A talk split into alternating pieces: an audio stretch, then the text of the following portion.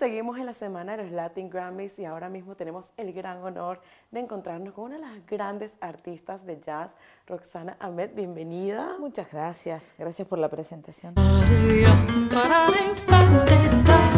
Gracias a ti y primero que todo te quiero felicitar porque estás nominada al Latin Grammy. ¿Cómo te sientes estar nominada a estos premios tan importantes? Eh, siempre las nominaciones te dan vuelta un poco la cabeza, ¿no? Y uno empieza a pensar, eh, ¿habré hecho las cosas bien entonces? Puede ser que entonces no esté todo mal, ¿no? Porque uno siempre saca un disco y dice, bueno, eso podría haber salido mejor. Es una, es una indicación de que a alguien le pareció que algo de lo que estabas haciendo estaba Está espectacular. Eh, hay un plus, de todos modos, y es que la categoría de jazz, de jazz, más allá de que ha sido liderada por mujeres y por cantantes toda la vida, en el último siglo casi, no deja de ser una categoría masculina y una categoría instrumental. Así mismo es. Eh, el año pasado yo gané por primera vez, de muchas nominaciones, en Argentina el premio Gardel al mejor álbum de jazz. Es la primera vez que una mujer gana eso, como cantante, como productora, como autora, porque no estábamos en el radar de nuestros propios colegas. ¡Wow! ¡Wow! Wow, qué especial y qué bonito. Y, y, ahí ves, yo me quedé también un poco como, mm, qué bien.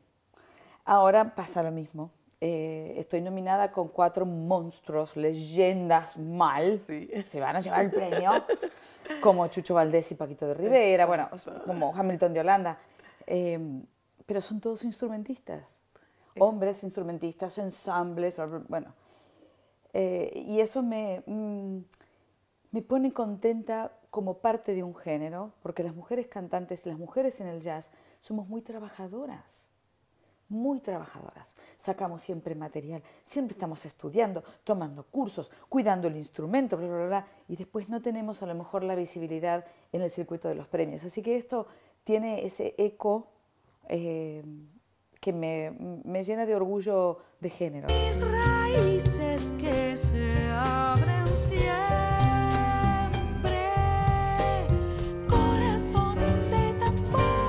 Qué bonito. Y estás nominada por el álbum Unanime. Háblanos de este álbum, en especial el título. ¿Qué significa esta palabra? Bueno, Unanime es una palabra, históricamente viene de un ánima, una, un alma.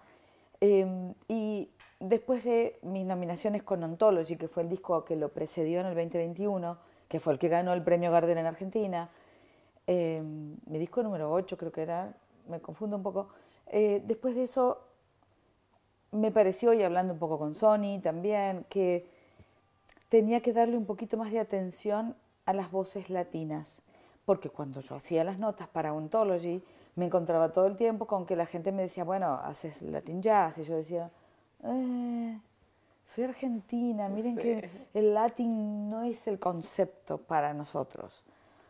Em, sí, bueno, hablo castellano, está bien, te concedo eso, pero no pienses que vas a encontrar el mismo sonido, los mismos ensambles que en el caribeño. Exacto. Entonces dije, tengo que hacer un disco con gente de otras partes, de España, de Sudamérica, de otras partes, que también usan el jazz como lenguaje.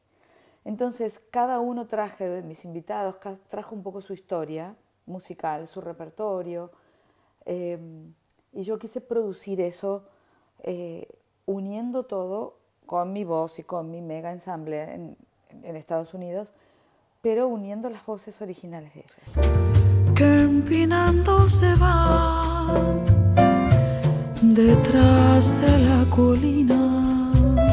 Y también eres una gran compositora. ¿Qué tipo de historias te gusta componer? Mira, cuando uno compone, puede componer de distintos lados. A veces compones por las letras y por la historia, a veces es la voz la que compone sola antes de que uno empiece a pensar siquiera en qué quiere decir. Eh, a veces compones con el instrumento y ahí empieza la canción. Em, lo que sí puedo decir es, tiene que ser real, tiene que ser honesto. Uno tiene que escribir sobre lo que sabe. Y eso para muchas veces para los músicos de jazz, para un cantante que es un instrumento melódico, a mí me gusta mucho la música instrumental, me gusta mucho la música de grandes ensambles. Digo, quiero componer algo para una orquesta de 25 personas. Y a lo mejor no lo sé hacer. There is a song for you. Así. Entonces, eh, saber desarrollar esa voz como autor es la garantía de que tu honestidad te va a acercar a tu audiencia.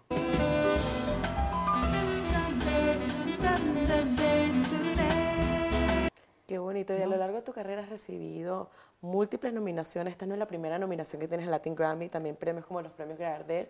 ¿Qué consejo le darías a todos esos jóvenes soñadores que están empezando en la industria de la música? Que sean ellos mismos. Así.